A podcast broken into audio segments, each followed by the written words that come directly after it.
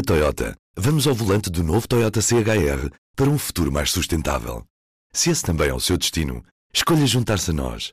O novo Toyota CHR, para além de híbrido ou híbrido plug-in, incorpora materiais feitos de redes retiradas do mar. Assim, foi pensado para quem escolhe ter um estilo de vida mais ecológico e consciente.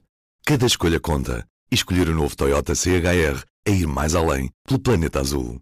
Saiba mais em toyota.pt. Do Jornal Público, este é o Soundbite. Ruben Martins. Viva Ana Lopes. Viva Ruben. E olá Helena Pereira. Olá, viva. Hoje temos um som de Luís Montenegro no Congresso do PSD deste sábado. Também sei que as pessoas esperam mais de mim do que aquilo que eu fui capaz de mostrar até agora. Eu quero dizer-vos olhos nos olhos. Eu tenho noção disso. Mas eu estou aqui para fazer isso. Ana, porquê é que escolheste este som de Luís Montenegro para Soundbite do dia?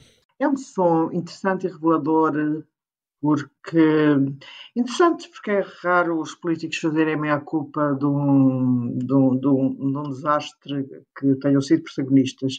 E revelador de que o próprio Montenegro tem noção de que a sua liderança da oposição nestes últimos tempos tem sido uma verdadeira desgraça.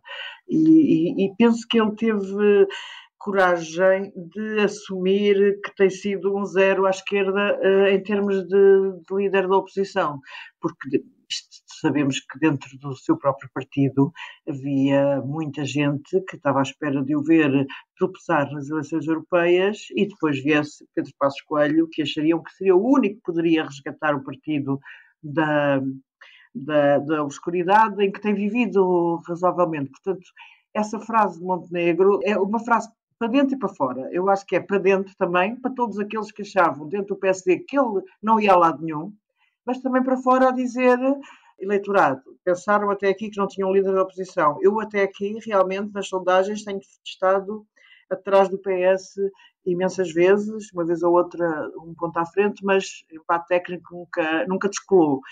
E, mas podem contar comigo que eu posso ser um grande player, um, um player importante nas próximas eleições de 10 de março. E pode, e pode. É por isso que escreveste na, na tua crónica deste domingo que uh, Montenegro fez o melhor discurso, o seu melhor discurso e pode ganhar. Pode, claro que pode. Eu acho que fez o melhor discurso que eu ouvi até hoje. Não sei se fez algum, nem alguma reunião de militantes que tenha sido bom, mas sempre achei os discursos de Montenegro bastante uh, aborrecidos. Aborrecidos, chatos, quase patéticos. E ontem, de facto, o segundo discurso, o primeiro, em que ele falou do gonçalvismo e das princesas, era um absurdo completo. Aliás, a sério, achei que aquele primeiro discurso, pensei que se aquilo fosse a marca Montenegro para as eleições de 10 de março seria uma tragédia, mas não. Ele no discurso de encerramento recentrou o partido e foi muito interessante por ter tentado captar aquele eleitorado que se zangou com o PSD por causa das medidas da Troika e não só tentar recuperar esse eleitorado, através nomeadamente do complemento solidário de idosos, que é uma medida do PS, como também eh, ah, elogiou o aumento do salário mínimo, que é uma coisa que nunca imaginaria eu ver um dirigente do PSD fazer, mas ele percebeu, Montenegro percebeu para onde o vento corria. Eu, aliás, acho que há uma contradição entre o primeiro e o segundo discurso, porque ele demoniza a geringonça, considera que a geringonça foi o stalinismo. Aliás, ele diz que não é bem que a geringonça foi o stalinismo, ele não, é impossível dizer isso. Ele diz que com Pedro Nuno Santos a ganhar o PS viria aí um novo stalinismo, mas ao mesmo tempo elogia medidas foram tomadas no tempo da geringonça. Mas ele está a fazer uma boa, em termos dos seus próprios interesses, eu acho que ele está a fazer, eh, no segundo discurso, uma. E pode vir a ser uma ameaça ao PS, qualquer que seja o. Quem vai ganhar é Pedro Nuno Santos. Eh, acho que Pedro Nuno Santos, mesmo assim, é muito melhor para confrontar Montenegro do que Zé Luís Carneiro, porque é muito mais combativo.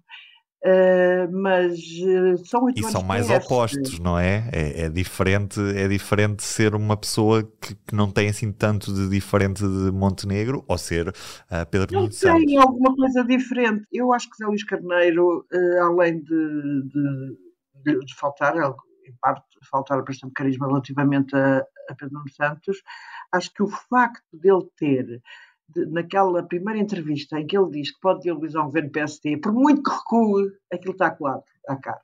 E isso na campanha ia-lhe ser sempre atirado à cara. Portanto, e eu, mesmo o próprio eleitorado, aquele eleitorado central, voto PS, voto PSD, ah, tanto interessa. não faz mal. E Pedro Nuno Santos pode mobilizar mais o eleitorado de esquerda, PS, penso eu. Mas isto já estamos a derivar para outro assunto que Exatamente. não era aquele.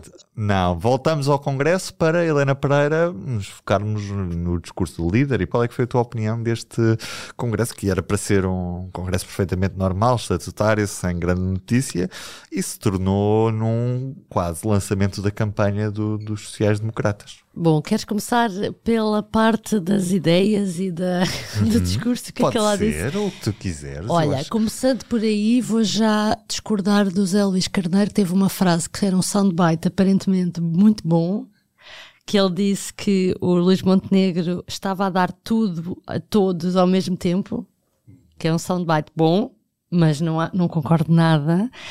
E, e, e agora, passado dois dias, vamos lá ver o que é que Luís Montenegro prometeu sobre os pensionistas, deu a entender de uma forma que foi mal compreendida. Vamos lá saber se foi ele que quis induzir em erro as pessoas ou se, entretanto, corrigiu aquilo, a ideia de sábado, que o, afinal não são os pensionistas as pensões mais baixas que vão subir para o salário mínimo nacional, vai ser só o complemento solidário para idosos que atinge apenas 170 mil pessoas. Estamos a falar de 170 mil pessoas, quando existe quase 2 milhões de pensionistas que recebem abaixo do salário mínimo. Portanto, portanto passamos de uma. Um, a ideia de uma promessa que abrangeria quase 2 milhões para 170 mil pessoas. E para além disso é uma pensão não contributiva, ou seja, são aquelas pessoas que estão mesmo mais para baixo. Exatamente. E, que, e, e, e, portanto é um subsídio para essas pessoas. Portanto não é, não, não, não podemos dizer que é uma coisa muito abrangente. Depois sobre os professores, sabemos que quer dar a reposição, mas ele desta vez acrescentou de forma execuível. A gente já sabe, já tem muitos anos disto, já sabe quando os políticos dizem de forma execuível. Será alguma vez execuível? Exatamente. Ah, sendo que nas pensões, vamos lá ver, 170 mil e de forma gradual em duas legislaturas, até 2028. Portanto, precisa deste tempo todo para subir 170 mil pessoas. Depois, sobre os médicos, que é outro problema de, de, de, de, saúde que estamos a ver, não sei qual é não me lembro ter prometido alguma coisa aos médicos neste congresso. Sobre habitação, que é outro problema, também não me lembro de nada radical ou inovador ou novo sequer. Portanto, isto para dizer que não acho que tenha sido um distribuir promessas a torto e a direito, porque não acho que tenha havido, acho que houve muito, houve muitas palavras, mas de conteúdo, se a gente espremer exatamente o que é que ele disse, não houve muita coisa e, portanto, compreendo aquela imagem que a mim me ficou muito na cabeça, que foi Maria Luísa Albuquerque sentada, Ministra das Finanças de Passos Coelho, sentada no Congresso a aplaudir Luís Montenegro. A minha primeira uh, ímpeto foi: ai que estranho, como é que a Maria Luísa Albuquerque está tão contente e tão pacificamente a, a, apoiar coisas que são completamente contrárias. Mas depois, se a gente vir bem, isto não é nada que não é nada do outro mundo que Maria Luísa Albuquerque uh, tenha alguma, esteja desconfortável. Não acho que tenha que estar desconfortável. Portanto, vamos lá ver bem aquilo que o PSD está a propor. Quem foi fazer a rodagem do seu carro, mas não para muito longe, foi Cavaco Silva, que acabou por ser a estrela deste congresso. Aliás, no meu tempo de vida, que, que é relativamente escasso, nunca tinha visto Cavaco Silva no, num congresso do PSD. Tive a oportunidade de ver neste, neste sábado. E pergunto Ana Sá Lopes se as coisas estão assim tão mal que tem de aparecer Cavaco Silva para puxar um bocadinho os ânimos para cima até aqui as coisas estavam mal, eh, acho que era, não era, é, era, óbvio para toda a gente, incluindo para os militantes do PST, e, e, agora percebemos que também para Luís Montenegro ele tinha consciência disso. A esquerda odeia Cavaco Silva.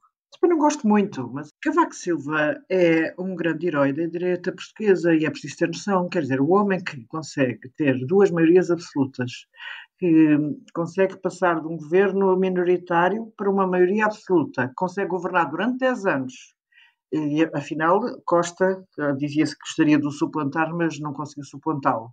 Eh, governou oito. Até aqui é o governante que mais tempo teve eh, funções executivas. E depois teve 10 anos na presidência da República. Obviamente tem que ser um herói da direita. E curiosamente, eh, com Passos Coelho, embora diferentemente, mas acho que Cavaco ainda é mais, cria ódios à esquerda viscerais.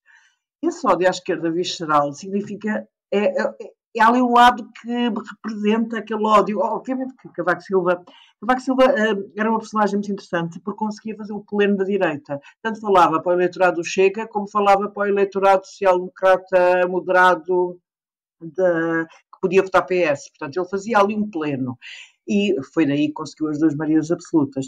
E o facto de, pela primeira vez, desde que abandonou a liderança do PSD, Cavaco Silva ter vindo a um congresso partidário significa o maior apoio a Luís Montenegro que podia arranjar. Nunca Durão Barroso teve direito a isso, nunca nenhum líder anterior teve direito à benção de Cavaco Silva, que já tinha acontecido aqui há uns tempos, quando Cavaco Silva pediu admissão, pediu que Costa se demitisse na sequência do, dos acontecimentos do, aquela pancadaria no Ministério das Infraestruturas. Cavaco Silva pediu a Costa para se demitir e, e nessa altura disse que Montenegro, que Montenegro, estava mais bem preparado que ele quando assumiu funções. O que nem sequer era verdade, Ana. O que nem sequer era verdade. Foi um grande elogio. Brutal, eu também acho que não era verdade, tanto que Cavaco Silva tinha sido Ministro das Finanças de Sá Carneiro e nunca Montenegro teve nunca teve nenhum cargo executivo no governo. Mas foi um elogio incrível. Portanto, isto é muito bom para Luís Montenegro, é óbvio.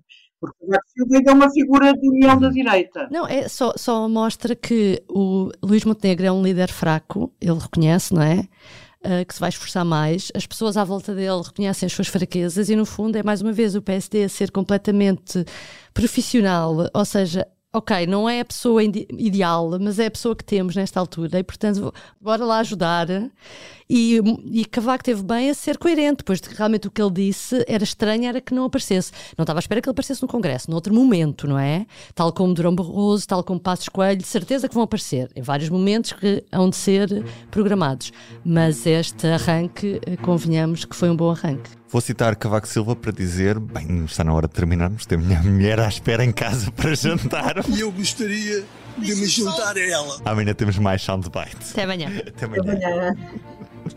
O Soundbites é um programa de Ana Salopes, Helena Pereira e Ruben Martins. A música original é de Ana Marques Maia. Siga o podcast na sua aplicação preferida para não perder os novos episódios. O público fica no ouvido.